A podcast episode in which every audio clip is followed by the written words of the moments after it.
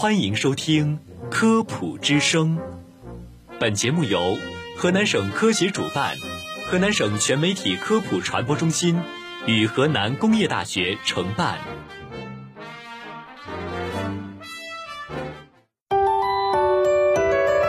用声音魅力为您普及，以科学之法助您健康。大家好，大家好，欢迎您收听《科普之声》健康养生。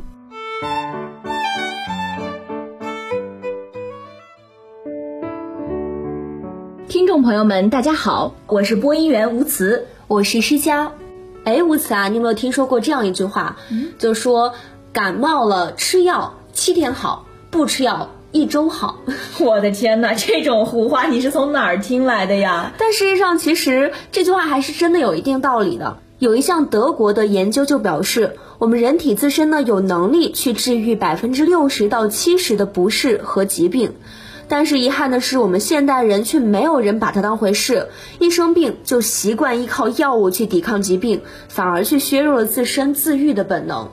嗯，对，没错。而且我们平时呢去医院的时候。我们看到啊，医院里面那些皮外伤，医生给伤口消炎之后啊，剩下的其实都是靠自愈。不仅这些，就比如说骨折之后上夹板固定患处，剩下的恢复其实也是靠自己的自愈能力。那很多三高人群，他们调整了生活作息方式之后，靠的还是自愈去调整自己的身体。哎，对，说起这免疫力啊，虽然是人尽皆知，但是自愈力这个词，我相信很多人应该都没有听说过。但是呢，它比免疫力更厉害，因为免疫力啊只是自愈力的一部分。那么究竟什么是自愈力呢？本期节目将为您解答。那这个自愈力呢？根据现代的医学研究表明，我们人体具有免疫系统、神经系统和内分泌系统为主的人体自愈系统，其他还包括什么防御系统、应激系统等等，都是属于自愈系统。就刚刚施佳说的这几个系统啊，当其中的某一个系统发生协调性功能障碍的时候呀，或遭受外来的因素破坏的时候，自愈系统就会依靠自身的内在生命力。也就是自愈力来修复身体的损伤，改善我们亚健康的状态以及部分疾病。那我们的自愈力呢，是由遗传获得的，就像是一位战时的将军，发现身体的异常的时候，向免疫系统和内分泌系统下达指令，调动身体机能，就可以帮助身体去恢复健康。那我国的一位著名的健康专家洪绍光教授也表示，从某种程度上来说，医生治病也只是激发和扶持了人类机体的自愈力而已。最终治好疾病的并不是药，而是我们人体自己。哎，那听你这么一说呀，我觉得我以后生病都不用去医院了呀。自己的身体就可以治愈，那还是要根据具体情况来定的。接下来呢，我们就为大家分析几种在生活中常见的病因。比如说，我们生活中非常常见的感冒，它呢就是由普通病毒引起的上呼吸道感染，所以会出现咳嗽、流鼻涕、打喷嚏等等的症状。但是呢，出现这些症状就表明我们的自愈系统在帮助身体排出病毒。如果这些症状比较轻，一般情况下是可以不用吃药的，而吃药呢也只能减轻这些症状，并不能够缩短病程。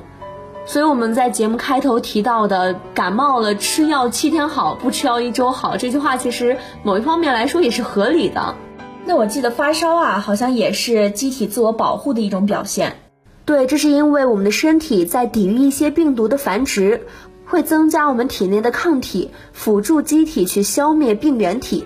如果是低于三十八度的发烧，那么注意休息，多喝水，适当的补充营养就能够有所缓解。当然，如果体温超过了三十八度，就需要药物去辅助治疗了。嗯，不知道大家有没有那种拉肚子的感觉啊？其实这种呢，也是一种自愈系统启动防护措施。当我们吃了不干净的食物的时候呀，自愈系统会通过腹泻的方式尽快排出体内的有害物质。那么通常来说呢，如果一天腹泻五次以内，适当的补充水分和盐分，注意饮食的清淡，很快其实就能痊愈了。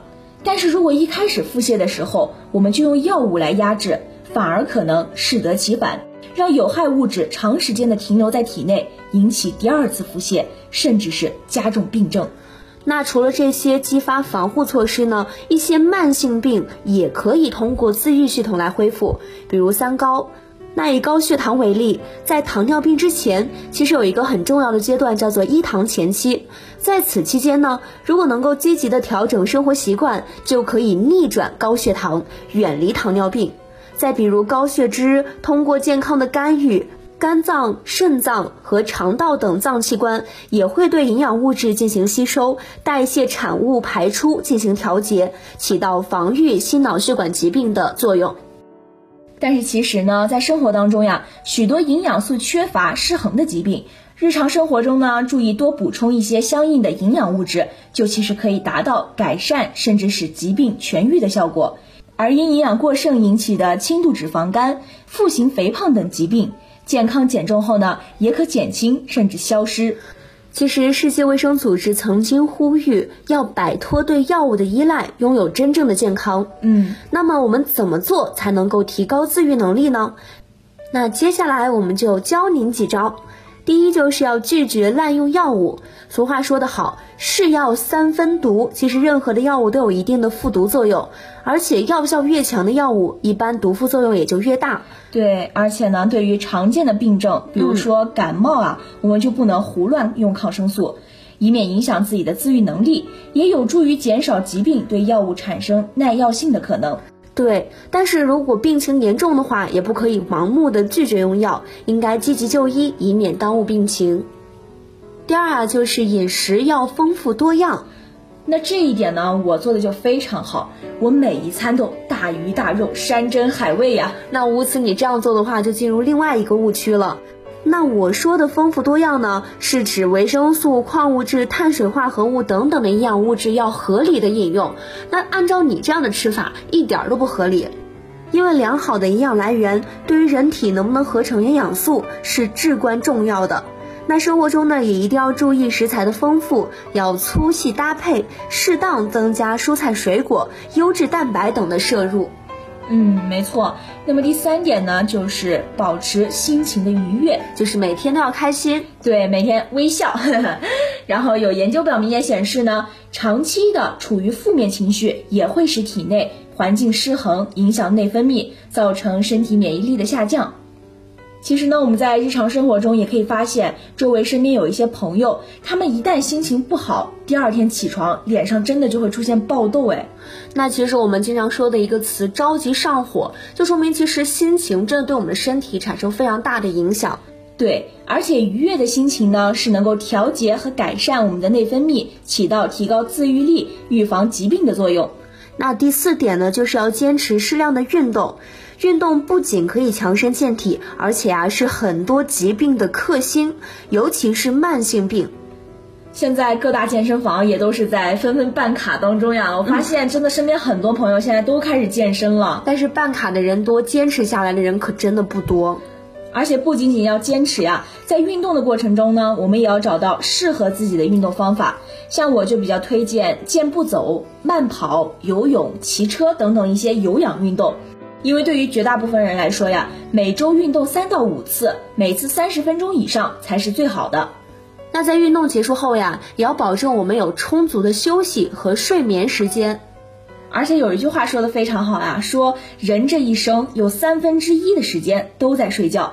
其实睡觉呢是恢复体能很有效的一种方法之一，因为睡觉它能够促进身体各个组织器官的生长发育以及自我修复。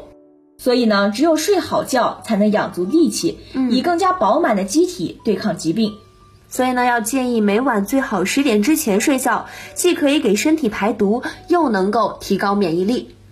那说了这么多的建议啊，其实还是要在生活中保持良好的生活习惯，并且坚持下来，持之以恒，对于我们身体就会有很大的改善。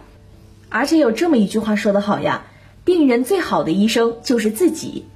所以呢，要想提高自己的自身自愈能力，还是需要每天健健康康的生活。